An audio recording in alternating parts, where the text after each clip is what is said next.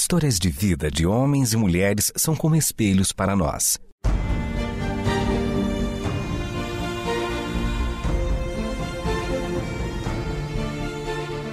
Convidamos você para entrar nas páginas do livro que conta a história do Deus que entrou em nossas histórias.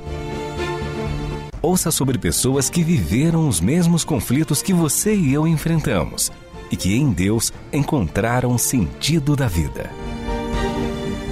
A partir de agora, você está diante do Espelho na Janela. A narrativa a seguir é baseada em personagens e histórias bíblicas, mas com complementos ficcionais. Você já sentiu isso? É uma sensação até difícil de explicar. Eu não sei se é falta de força ou até mesmo de fé, mas é como se o mundo pesasse sobre meu peito e a única vontade que eu tenho é a de não precisar enfrentar mais um dia. Viro-me na cama de um lado para o outro. Eu sei que já é dia lá fora. As horas passam sem que eu possa contê-las. Queria que elas me levassem consigo. Eu nunca fui assim. Eu sempre fui ávido por viver, sempre pronto para mais um dia, sempre com vontade de trabalhar, nem que fosse necessário enfrentar o mar inteiro, percorrer longas distâncias no barco, jogar e recolher a rede uma porção de vezes. Mas agora, a memória de quem eu sou é algo distante de mim. Pesa sobre mim e me definem agora os últimos acontecimentos. São as lembranças amargas que eu gostaria de esquecer. Por isso, não quero me levantar. Levantar é ter que encarar o mundo do jeito que está e eu do jeito que sou. É como se as últimas horas tivessem um poder maior sobre mim do que todo o meu passado e as minhas histórias. Agora elas são lembranças distantes de quem um dia eu já fui. Alguém feliz, pleno, satisfeito. Eu já não sou mais assim. Você pode estar se perguntando o que aconteceu para eu estar desse jeito. Tudo foi rápido demais. Eu ainda me pego tentando organizar a sequência de fatos, pensando se era possível ter sido diferente. A vida mudou de repente depois daquela ceia com Jesus. Havíamos comido e festejado.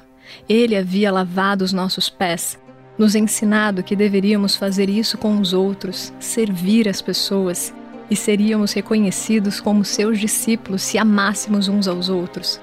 Foi um grande momento. Eu estava tão contente. A princípio, quando o mestre quis lavar os meus pés, eu não deixei. Como eu aceitaria que ele fizesse isso? Eu é quem deveria lavar os seus pés. Mas ele me disse: Pedro, se eu não lavar os teus pés, não terás parte comigo. Então eu permiti. E pedi mais. Pedi também que ele me lavasse por completo, não só os pés, mas também as mãos e a cabeça.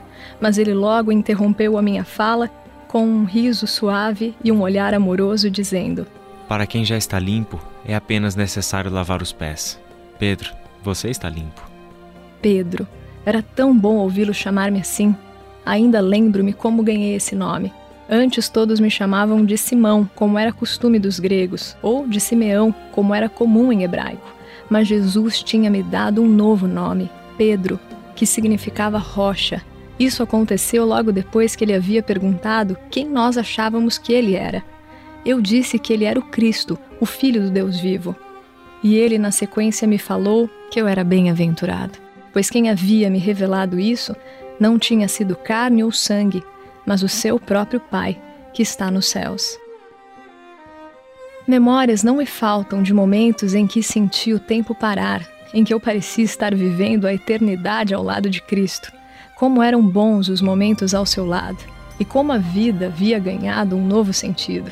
Eu, um simples pescador, nascido e criado em Betsaida, às proximidades do lago de Genezaré, chamado também de Mar da Galileia, fui chamado por Cristo para aprender com ele a ser pescador de homens.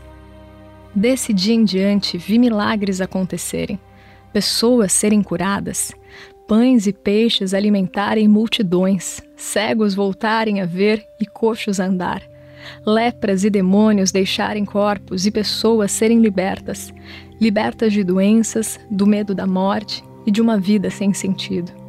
Cristo trouxe cor e vida a um simples pescador como eu, e não somente a mim, mas a meu irmão André, aos nossos companheiros de trabalho, Tiago e João, aos discípulos que caminharam com ele e às pessoas que permitiram ser tocadas pelo seu ensino, pela revelação das Escrituras vindas da boca do próprio Filho de Deus. Ao me lembrar de tudo isso, tenho vontade de chorar, porque Cristo não está mais entre nós. Esse é o primeiro sábado que eu passo após sua morte. Para mim, ela teve um gosto ainda mais amargo. De certa forma, eu era o porta-voz do nosso grupo, daqueles que seguiam o Mestre, e o mínimo que se esperava de mim era fidelidade àquele a quem eu dizia amar. A tristeza dentro de mim é tão grande que é essa dor que não me permite levantar. Eu revivo as cenas da nossa última quinta-feira juntos, naquela ceia em que compartilhávamos a comida e a vida. Depois, Jesus falou que iria partir e que não o veríamos mais por um breve tempo, e depois o veríamos de novo. Tudo para mim era tão difícil de entender quando ele disse que feririam o pastor e que as ovelhas seriam dispersadas. Eu percebi que ele estava querendo dizer que nós o abandonaríamos no momento que seria o mais difícil para ele. Mas eu nunca faria isso. Eu sempre estaria ao seu lado. Eu morreria por ele se fosse preciso. Ou, pelo menos, tudo isso era o que eu pensava. Pensei coisas ao meu próprio respeito que não se sustentaram. Eu prometi e falei de coisas que eu não pude cumprir. De repente, aquela rocha que eu pensava ser se viu como realmente é apenas pó. Como continuar a vida agora? Como viver a partir dessas memórias? Eu tenho consciência de que continuar deitado não mudará os fatos, mas é uma forma de não precisar lidar com eles agora. Eu confesso que eu pensei em coisas piores. Pensei em acabar com a minha própria vida. Tamanha era a minha dor e o meu desespero. Eu pensei em ter o mesmo fim que Judas deu a si mesmo. Acabar com a minha vida seria não precisar lidar com mais nada. Depois de ter negado Jesus por três vezes, uma angústia sem tamanho tomou conta do meu ser. E eu chorei com todas as minhas forças. Chorei ao ponto de perder o fôlego. Saí caminhando sem rumo, escondendo meu rosto de todos, procurando um lugar onde ninguém pudesse me ver. Eu acompanhei Jesus de longe, olhei nos seus olhos, Queria lhe pedir perdão com a minha face de lamento, mas, ao mesmo tempo, eu me afastava dele, procurando um abrigo seguro longe da multidão e dos guardas que queriam crucificar Jesus. Quando enfim eu achei esse canto, cercado por paredes, refugiado do perigo, eu fiquei sozinho comigo mesmo. Salvo, mas totalmente perdido. De repente eu havia imposto a mim a pior companhia, eu mesmo a consciência das minhas ações começou a me afrontar e eu passei a sentir dificuldade para respirar. Era como se mãos estivessem ao redor do meu pescoço me apertando ao ponto de eu sucumbir, mas não havia nada, nem ninguém. Apenas a minha culpa, o meu desespero e uma dor brutal que me cortava a alma, uma vontade de dar um fim a tudo.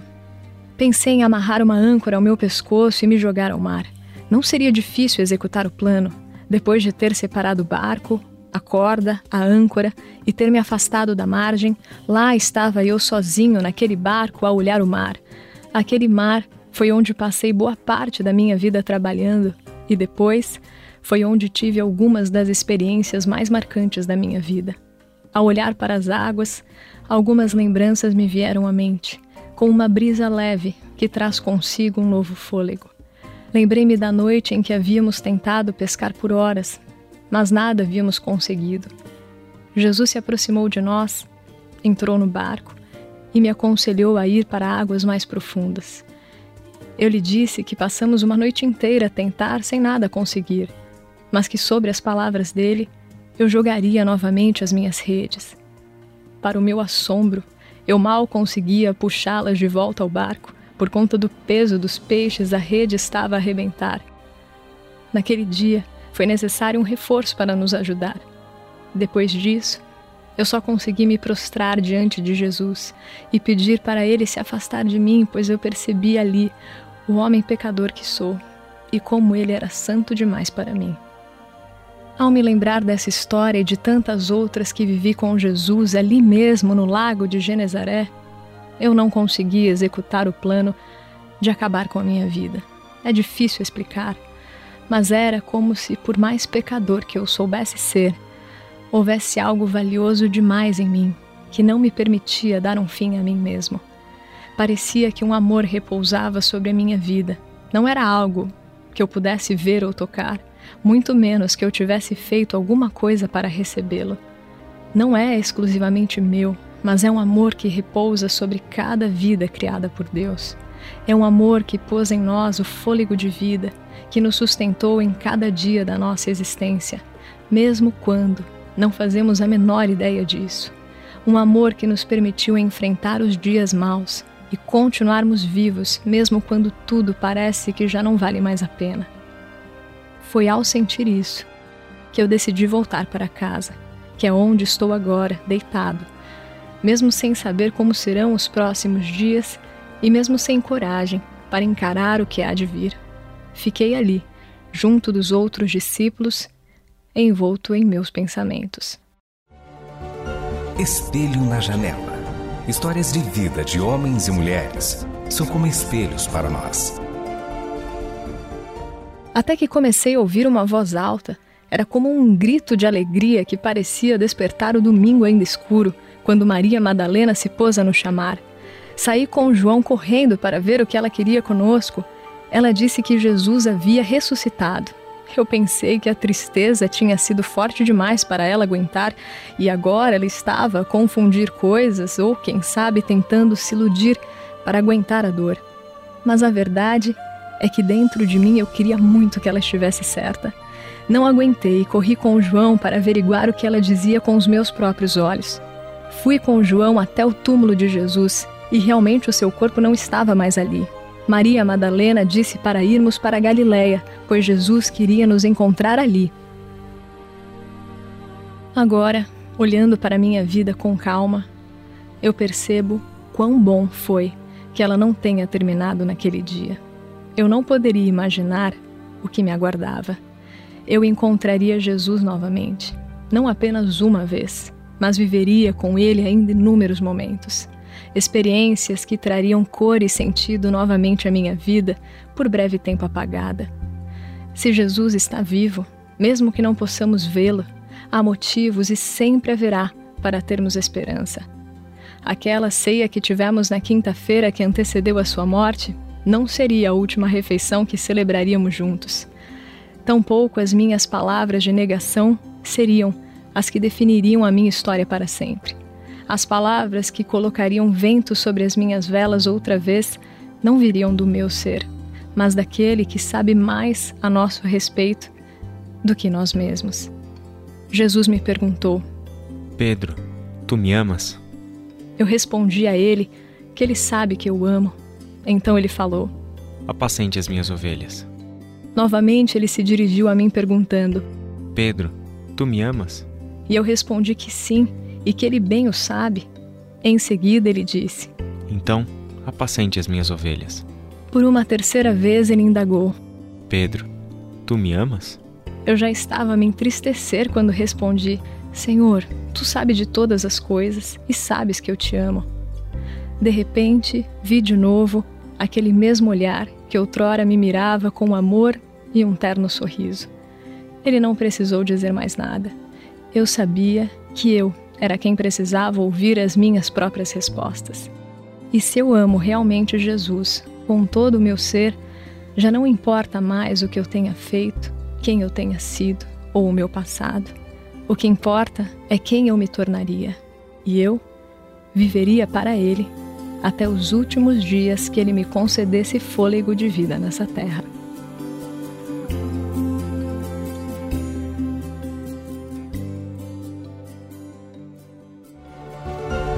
Este foi o Espelho na Janela, um programa baseado em personagens e histórias bíblicas, mas com complementos ficcionais. Escrito e produzido por Renata Borjato e Israel Mazacorati. Realização Transmundial.